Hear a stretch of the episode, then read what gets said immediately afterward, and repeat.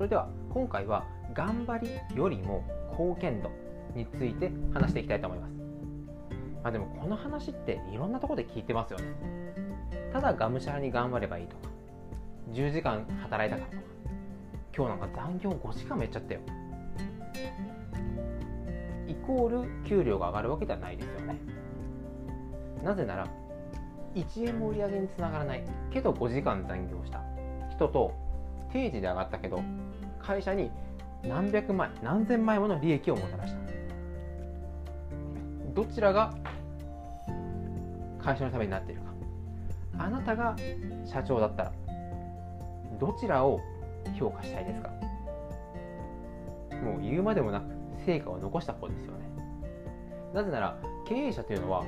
もちろん全員が全員というわけではないんですがやはり大きな借り入れをしたりとか全従業員または従業員の家族の人生も背負いながら。なかなかなかなか想像がつかないような孤独な世界で全責任は自分が何かトラブルが起きたら社長が全面的に矢面に立つそういう過酷な状況で働いています。だからこそ大きな権限や大きな成功というのは手に入れることもできるんですがただストレスとかはすごいとんでもなく大きいと思います。大きいと思いますよりもとんでも大きいです。そんな時にたくさんなんか働いてるのに全然給料上がらないと思っている社員と。いやもう定時で上がりますよ。でもその代わり成果はきっちり上げます。という社員。どちらがあこの社員いてほしいなとかこういう社員いて本当助かったと思うかというと明らかに成果上げられた方ですよね。なので頑張った。自分は朝早く夜遅くまで土日も休みも関係なく働いた。それで成果はという一言で終わってしまいます。なのでビジネスマンというのは頑張りではなくて成果がもちろん大切です。これはもう言うまでもないですよね。ただこの話をここで終えてしまうとじゃあ成果が上がらない人は何をやってもダメなのかというふうになってしまいますよ。ここは考え方が変わるだけで貢献度も大きく変わります。例えば確かに会社の売り上げに貢献しないかもしれない。極端に言ってしまえば毎日オフィスに電話が鳴ったら必ず私は出ますよ。もしあなたが出るのではなくて事業所の中で一番営業成績が高い人が常にその営業営業で電話を出たらどうなりますか？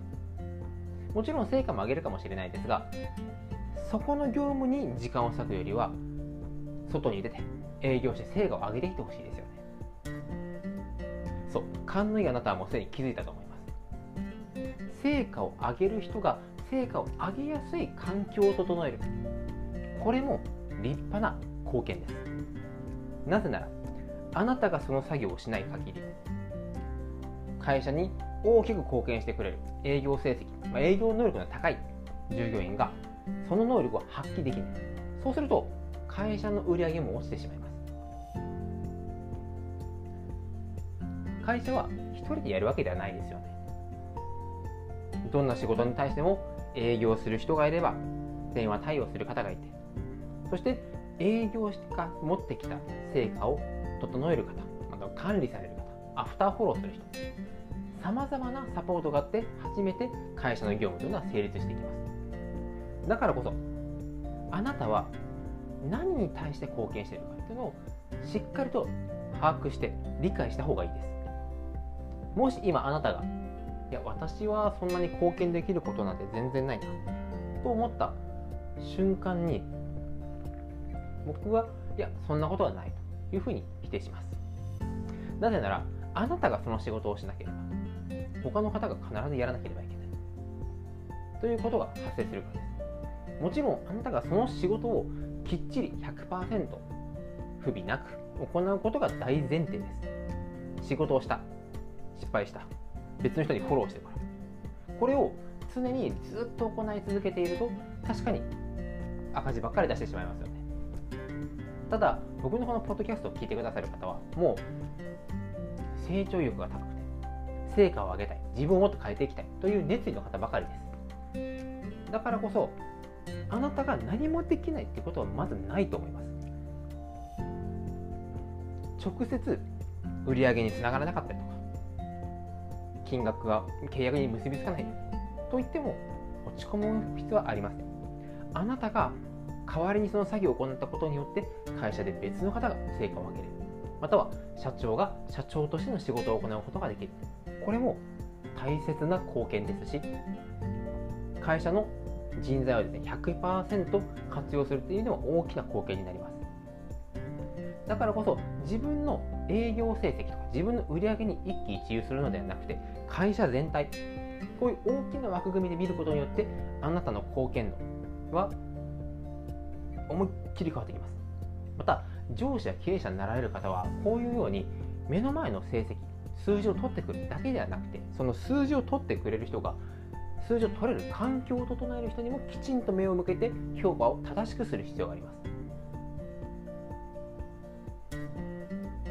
どうでしょう？今。あ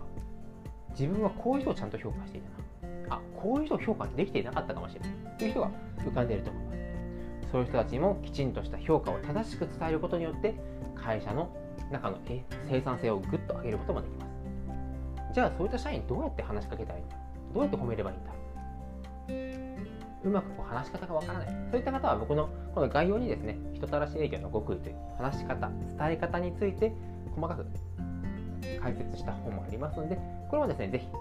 電子書籍ですので Kindle で読むことができますし Kindle Unlimited という、まあ、月額の会員になっている方はもう無料で読み放題になっておりますのでぜひ読んで参考にしてみてください。